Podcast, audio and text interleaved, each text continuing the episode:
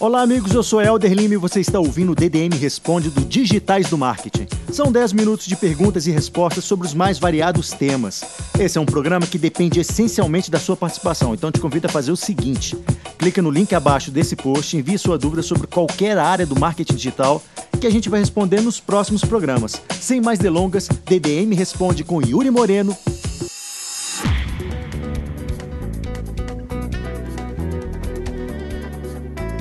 Fala pessoal, Yuri Moreno aqui. Estamos começando um DDM Responde. A Carolina Teixeira perguntou pra gente: É possível mensurar no Analytics o tempo médio de consumo de um vídeo? Se sim, como faço? Olha, Carolina, nunca fiz esse tempo médio de consumo assim, mas sim eu já fiz o tracking de play, pause, stop através de actions ou de eventos de ações, né, dentro do Google Analytics. E você conseguiria meio que tentar entender mais ou menos quando o cara deu play, o cara foi para outra página e parou de ver o vídeo ou desistiu.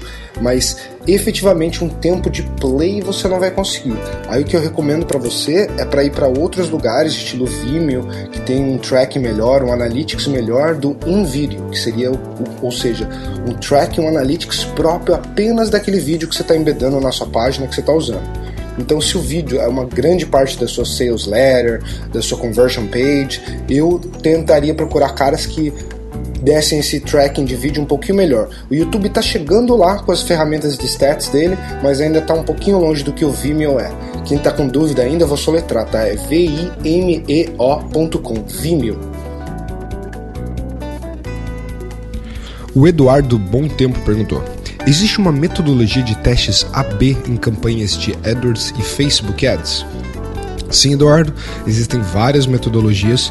Se você está procurando por uma receitinha de bolo, já algum template pronto para você já começar, eu recomendaria você dar uma procurada, uma googada mesmo, que você já vai achar vários exemplos, várias metodologias. Ou o que eu recomendo também é você fazer a sua, que foi o que eu fiz mais ou menos comigo. Ao longo do tempo, quando você vai rodando bastante campanhas de Face, de AdWords, você vai entendendo quais elementos causam maior impacto. E essa que seria a minha recomendação para você fazer a sua metodologia. Pega os elementos que têm maior impacto, como por exemplo no Facebook a imagem, né, o criativo, e no AdWords a linha criativa, ou seja, o headline, a description, o URL destino, e começa a testar por esses elementos. Faz uma, duas interações de testes AB nos elementos de maior impacto, e aí você vai caminhando para os elementos que têm menor impacto. Assim, no final da sua campanha inteira, da sua metodologia de teste inteira, você vai rodar sobre todos aqueles elementos, começando com os mais importantes primeiro e os menos depois e no final disso você vai ter o, o compound effect, que a gente chama, que é o efeito bola de neve, vamos dizer assim. Você melhorou um pouquinho de cada elemento que no final das contas melhorou a campanha como um todo num, num fator exponencial. Então, eu acho interessante fazer isso e você pode até pensar na sua metodologia de uma forma onde ela rode mais do que uma vez. Eu já vi muita gente fazendo metodologias que, olha, eu vou rodar a metodologia inteira durante três vezes e depois da terceira vez que eu vou sentar e ver algum relatório, alguma coisa de consolidado da minha metodologia de teste AB. E eu também já vi gente que separa por calendário, então aí fica outra dica de como você prefere trabalhar. Quando eles separam por calendário é uma coisa muito mais assim, tipo, segunda eu vou testar tal coisa, terça eu vou testar aquilo, quarta eu vou testar aquele outro elemento. Aí vai do que fica melhor para você. Por isso eu recomendo você já pegar a sua ou pegar alguma de base na internet só para começar. O Gabriel Duarte perguntou pra gente: Eu tenho um negócio de vendas de suplementos pela internet e uma empresa me ofereceu uma proposta de venda de leads. Esse negócio é comum e confiável? Olha, Gabriel, eu não entendo necessariamente quando o cara fala venda de leads quando você está falando de e-commerce que a gente conhece muito é o CPA, né? O modelo de, de comissionamento por conversão, que seria tipo meio que uma fatia, um share do que você uh, vai dar para esse afiliado que trouxe a venda. Pode ser um valor fixo, pode ser um valor variável em cima do, do checkout, do valor do checkout que ele conseguiu para você. Mas lead é meio estranho, porque, tipo, pelo que eu entendo, quando o cara fala vou vender lead, ele tá falando em vender pessoas interessadas em comprar suplementos.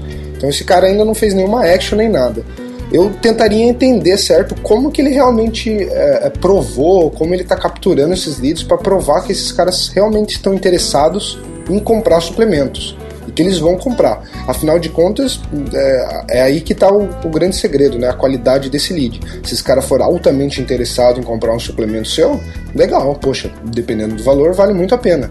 Agora, se é um, só uma lista de e-mail que o interesse é muito fraco, muito vago, você vai estar tá gastando dinheiro adquirindo um monte de gente para falar com eles, é, usando um monte de esforço para isso e realmente no final das contas não convertendo nada.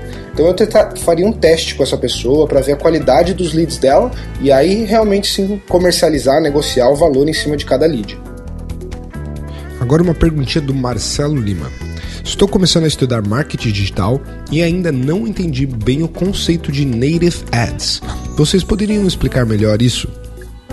Marcelo, Native Ads, ou traduzindo para português, o Ads nativo, seria o que?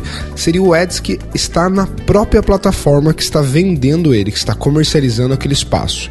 Então, ou seja, algumas formas de identificar isso fácil, para não ficar um conceito tão teórico também, é o que?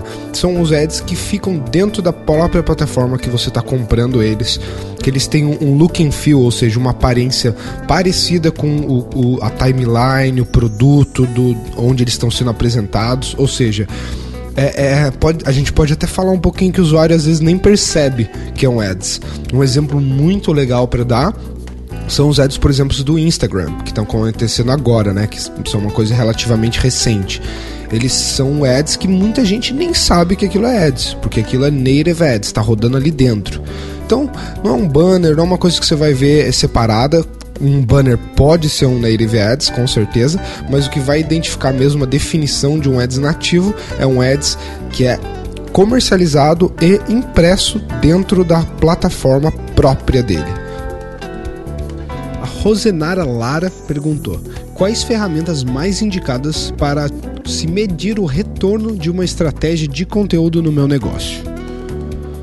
Rosena, é o seguinte, a ferramenta mais indicada eu falaria de cara o Google Analytics. Por quê? Porque ela é a ferramenta que vai conseguir medir a sua performance end-to-end, -end, de ponta a ponta, né? Como eu, o que eu quero dizer com isso? De ponta a ponta, no caso que desde a performance do seu conteúdo, é, quantas visitas, page views, é, o tempo que o usuário está ficando naquele conteúdo e tudo mais, ele vai te trazer como o final do funil, que é se você tem alguma venda, se você é um e-commerce, se tem algum produto, está fazendo uma aquisição de lead, ou seja, qual foi a taxa de sucesso que aquele conteúdo especificamente trouxe para você. E ele vai conseguir te mostrar isso diretamente, indiretamente, ou seja, se aquele conteúdo adquire o usuário, o usuário converte na hora, ou se o usuário é impactado por aquele conteúdo e depois vai ser adquirido por outro conteúdo ao longo da, do, do seu tempo de tracking em cima daquele usuário.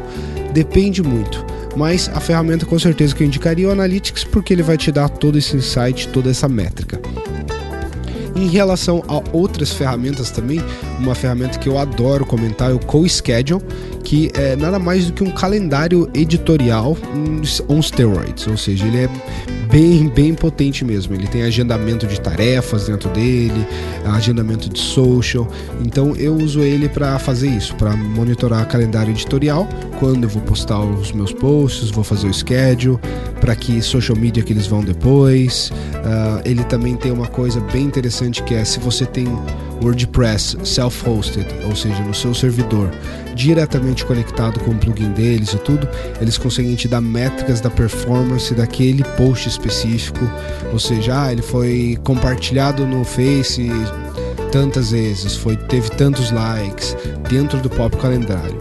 Então, serve bem para ajudar você a fazer essa gestão e mensurar também a performance desse conteúdo individualmente e depois com o Analytics quantas vendas realmente, quantas conversões reais esse conteúdo teve ou te ajudou a trazer. É isso aí, pessoal. Esse foi mais um DDM Responde. Eu espero que vocês tenham gostado e que as dúvidas das outras pessoas possam ter servido para você para solucionar a sua dúvida, o seu questionamento. Se não, você pode ir para nosso URL responde.digitaisdomarket.com.br, tá? É um subdomínio responde.digitaisdomarket.com.br e lá você vai ter o campo para fazer a sua pergunta. Faça a sua pergunta, participe do podcast e quem sabe você não tenha a sua pergunta respondida já no nosso próximo episódio.